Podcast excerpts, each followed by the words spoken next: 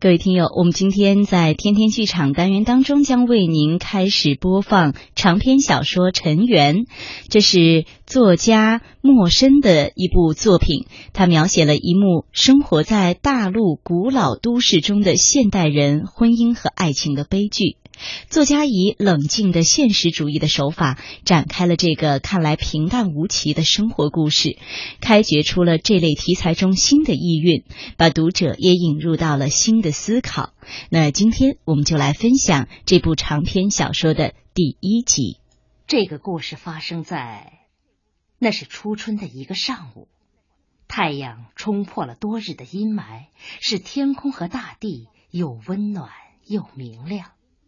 黄土编辑部的主编白小栋审看了一篇小说稿件，认为还需要修改，于是召来编辑部的老徐、小黄、小梁，请他们都看看。这是他的习惯，对一篇稿件的褒贬，从不以个人好恶来定，而是尽可能多征求大家意见。尽管他是主编。是国内相当有名气的文艺评论家。小黄先看，他三下五除二的翻完，很不屑的把稿子往桌上一扔，连想也不想，就用初出茅庐的大学生所特有的无所顾忌和横冲直撞，向他发起攻击了。嗨，老白，你就让我们看这地摊水平呢？坦率的说吧。这篇小说呀，根本就不是什么需要修改的问题，它连起码的审美价值都不具备。这种过时了的观念，简直让人感到返回了人类史前期嘛！接下来是一连串爆炸性的名词，什么小说文字艺术的张力，作家主观理性的神采，什么构思的聚焦性与可变性，什么命意的多元化和四维空间辐射。白小洞没有针锋相对，只微微一笑。这是大度的表现，也是成熟的表现。像小黄这样的大学生，他见得多了。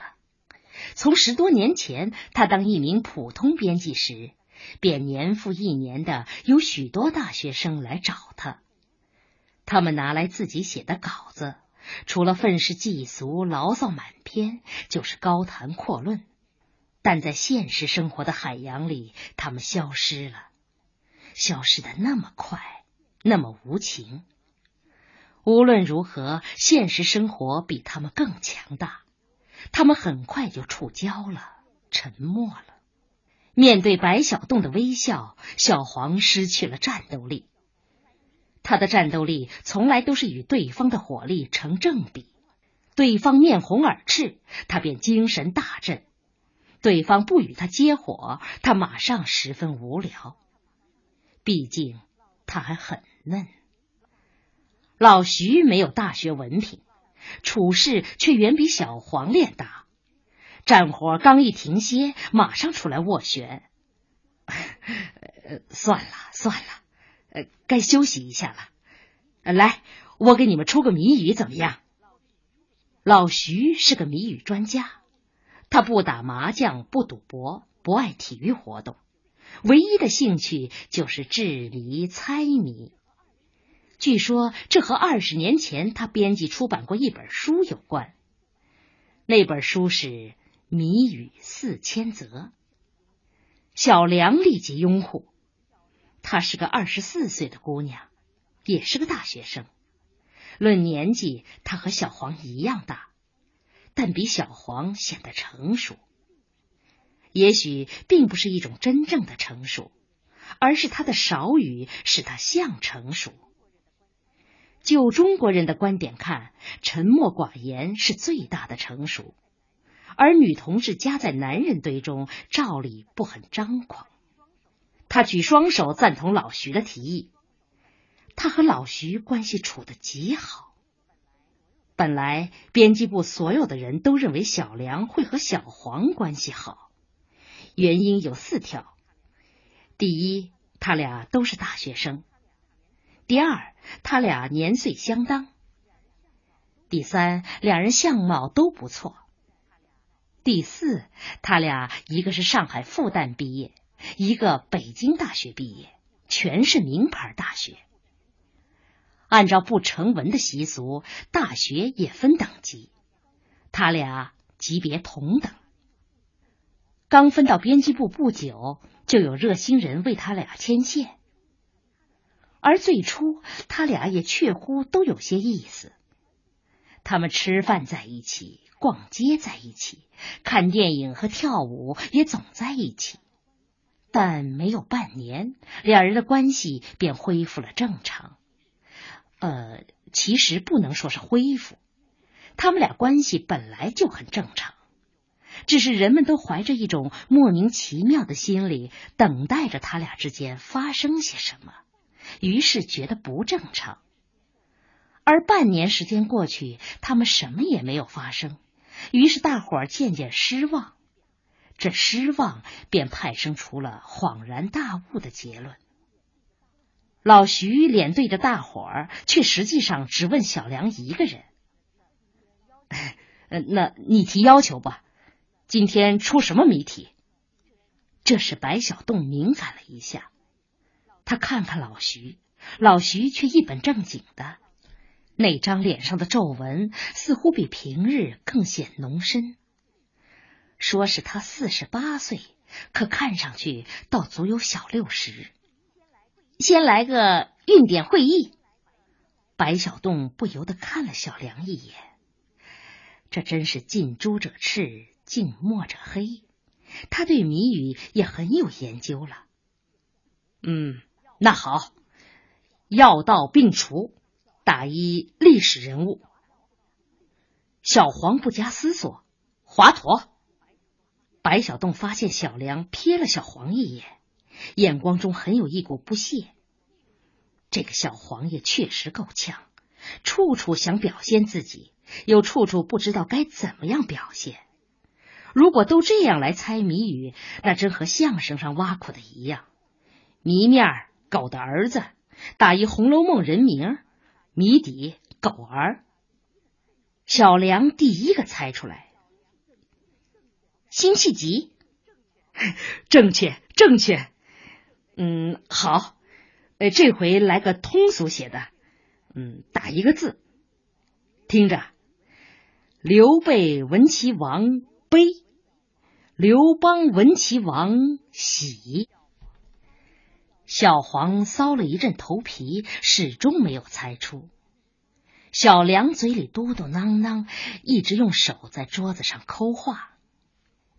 翠，门口响起了一个声音，几个人同时转过身去，于是看见了一位姑娘。她穿着一件袖子很宽松的上衣，是浅黄色的，似乎很随便。但也由此显出了洒脱。裤子纯黑，裤料极好，丝毫不打褶，这使他的腿显得挺拔修长。他的脖子匀称滑润，腰肢柔美而富于弹性，浑身上下的曲线恰到好处，连五官的分布都准确无比。于是用不着细细分辨他的眼睛是多么乌黑，睫毛是多么浓密，皮肤是多么细嫩，一切都被那总的概念压倒了。她真美。那一瞬间，白小洞觉得眼睛一亮。想想真可笑，他已经三十九岁了，这是标准的中年人。这个年龄的人不那么容易激动，不那么容易产生美妙的幻想，但他的眼睛却还是亮了一下。为什么呢？老徐的话把他从一种神奇的遐思中拉回现实。正确，一点不错，他猜的很正确。猜谜语常常是这样。你费尽脑汁想不出，而别人一说破，却其实很简单。只是，只是白小洞现在的心思没有用在猜谜上，他本能的把眼前这位姑娘与小梁做了个比较，结果发现小梁跟他比，简直是星星比月亮。而在编辑部里，小梁是公认的漂亮姑娘。天哪，世界上真有这么美的人！那简直不是一具血肉之躯，而是一件不容人触碰的超凡脱俗的艺术品。无论是整体轮廓，还是具体的细节，都是那么洁白光润，都是那么健康匀称。那位姑娘很从容的向大家点点头，一笑，目光选中了他，选得很自信。您是白主编啊？别叫主编，叫我白小洞或者老白。白小洞很快恢复常态。啊，找我有事吗？啊，有点儿。那位姑娘说着，不知为什么，眼光扫了一下其他人。老徐很敏感，带头退了出去，紧跟着是小梁，只有小黄好奇的不走。但恰好这时外面有人叫他。啊，没关系。我的事不保密，但大家还是走了。也许老徐和小梁是想走了。近些天，他们俩常常单独在一起。先自我介绍一下，我姓钱，叫钱温馨。钱温馨，白小洞毫无目的的重复了一下。对，金钱的钱。温是温暖的温，馨呢？馨香的馨啊，好名字。什么？我说你取了个好名字，有了钱，生活就过得百花齐放，温馨之极。钱文馨笑起来，而白小洞却突然感到不好意思。他原本是个持重的人。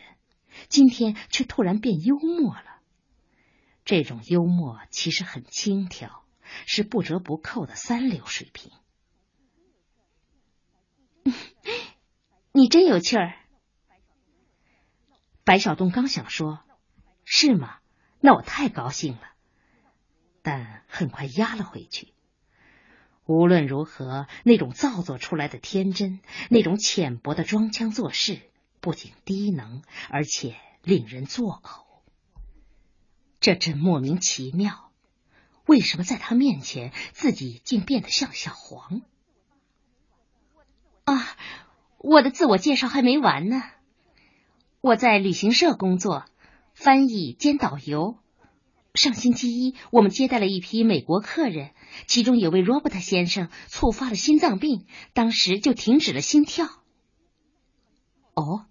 好像听说过这件事，后来呢？罗伯特先生被送到医院以后，进行了紧急抢救，结果出现奇迹，停止心跳近半个钟头的他，竟然又活了过来。啊，这是一个星期前的事情。现在呢？现在他正常极了，能吃能睡。你知道，美国人素来好奇，他对于死而复生这件事非常惊讶。亲自去了解抢救经过，又动手写了一篇文章。钱文新伸手取东西，白小洞这才注意到他一直挎着一个不大却很精巧的挎包。他从挎包里取出一叠纸，递给白小洞。纸是普通信件，字却全是洋文，白小洞一行也看不懂。我先把罗伯特先生的意思大致转述一下吧。他这是写的一篇小说，不过又不是纯小说，其中含有新闻性。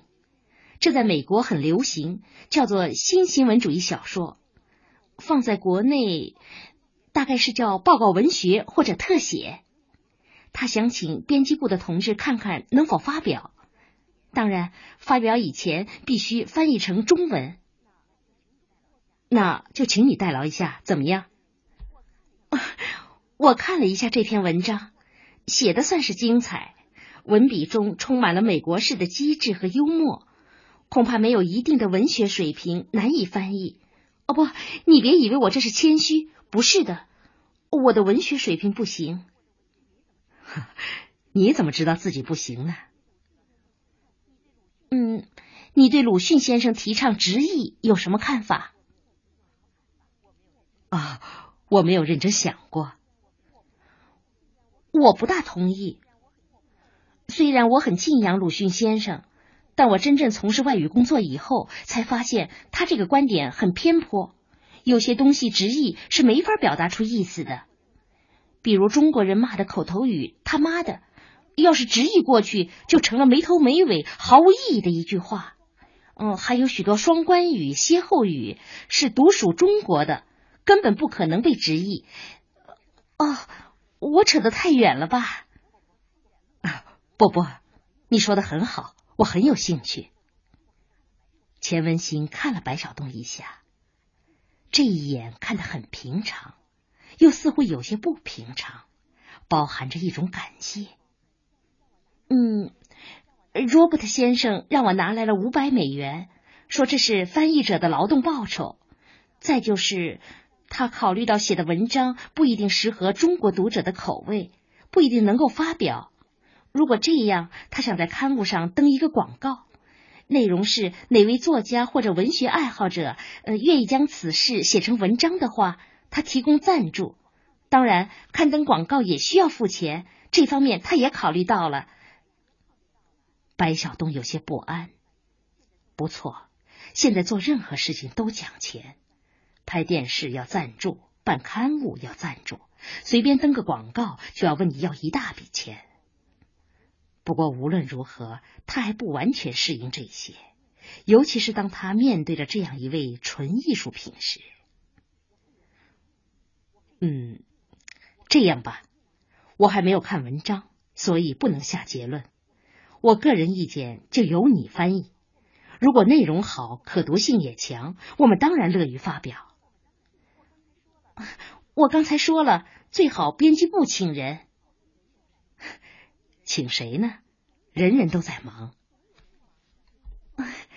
嗯，总有不忙的，何况给他付报酬，又是钱。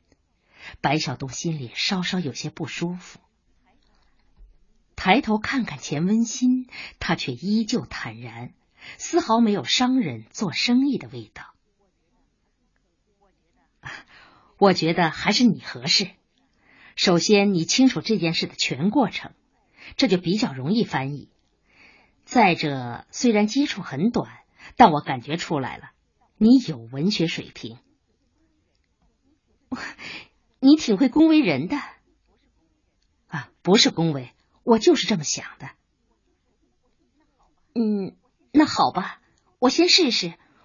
不过预先说好，不行了。你们再请人。在下班的路上，白小东脑子里不知为什么总晃动着钱文新的影子。他有多大年纪？从容貌上看不超过二十四五，可是从落落大方的气质上判断，又不会低于三十。这真奇怪，还从来没有见过这样说不清道不明的女性。他的典雅的气质、有序的谈吐、良好的文化素养，这一切绝不仅仅是后天努力的结果。毫无疑问，他不是名门望族的大家闺秀，就是出身虽微妙、家教却十分严谨的碧玉千金。嘿，白小洞突然听到有人在后面顿脚，他一惊。本能的往后一仰身子，原来是小黄。嘿，想什么呢，老白？白小洞有些窘，为了摆脱窘状，最好的办法是反攻。你怎么知道我在想事情？嗨，我叫了你两声，你都不答应。哦，你叫我了？什么时候？哎，就在刚才啊。我老远看见你就叫了一声，你不睬，只顾走路。哦，有事儿吗？嗨也没什么。啊，说吧，到底有什么事？我我没什么事儿啊，看见你随便叫叫呗。白小洞微微一笑，这小伙子一天冒冒失失，既然没事，干嘛回答也没什么？一个“也”字就完全颠倒了意思。不过凭良心说，小黄有一个最大的优点——单纯。他身上的不少缺点，就是由于太单纯了派生出来的。哎，老白，昨晚看电视了吗？哦，没有。嘿，他妈的，这中国队也不知道是怎么回事，简直邪了门了。每次在关键时刻都下软蛋，请了个洋教练吧，还是不行。费了那么大力气准备，结果踢不过一个小小的南韩。一对年轻男女挽着胳膊从他们身边走过，男的穿的很一般，面相也很老，女的却妖冶的惊人，衣服穿的十分时髦。脖项下胸部裸露的很大，十分诱人。小黄看见，突然想起什么，转了话题，神情有几分神秘。哎，老白，你看出来了吗？老徐和小梁打得火热，成天在一起鬼混。白小洞看看他，这个小黄到底怎么回事？上了名牌大学，读的还是中文，可用词造句却一点也不推敲。打的火热，鬼混，这都是最拙劣的打小报告。打小报告的用词应当是闪闪烁烁、隐隐约约、含含糊糊。有什么根据？哎，他俩成天粘在一起，叽咕个没完。还有呢？没了，白小洞哭笑不得，想来想去，还是停住脚，口气很认真，也很诚恳的说：“小黄，我想提醒你一句，议论别人，尤其是关系到男女间的敏感问题，一定要慎重。首先要考虑自己说的话有没有根据，不能什么都凭主观直觉。其次。”就是实有其事，也要注意不要伤害别人。小黄想分辨，但嘴张了张，什么也没说出来。还有，即使他们之间真的有些越格，那也是当事人双方的事。作为我们，只能诚心诚意的去劝解，防止事态扩大。你不是个新观念的拥护者吗？去年还在会上讲性解放是一次革命，怎么轮到别人就心里不舒服了呢？